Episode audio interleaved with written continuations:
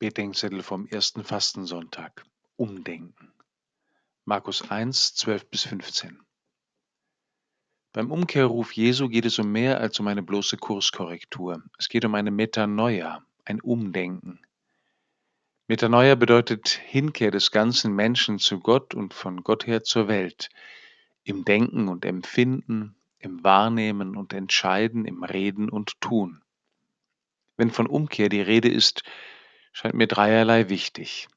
Erstens, Metanoia bedeutet Umdenken. Zur christlichen Spiritualität gehört also nicht nur das Fühlen, sondern auch das Denken. Die Alleinherrschaft des Fühlens führt auch geistlich in die Sklaverei. Geben wir dem Denken seine Daseinsberechtigung als Deuterin des Fühlens zurück. Wir sollen bedenken, was wir empfinden und empfinden, was wir bedenken. Zweitens, wo von Umkehr gesprochen wird, ist zuerst vom Ziel der Hinkehr und dann von der Notwendigkeit der Abkehr zu reden.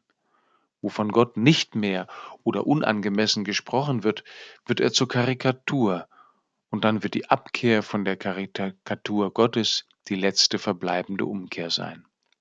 Aber das Evangelium Jesu bedeutet, dass das Leben mit Gott befreiend und spannend, leidenschaftlich und frohmachend, alles kostend und alles schenkend, verheißungsvoll und nicht selten auch humorvoll ist. Drittens, Umkehr bedeutet schließlich nicht ein anderer zu werden, als ich bin. Sie bedeutet just das Gegenteil, dass ich aufhöre, ein anderer zu sein, als ich bin.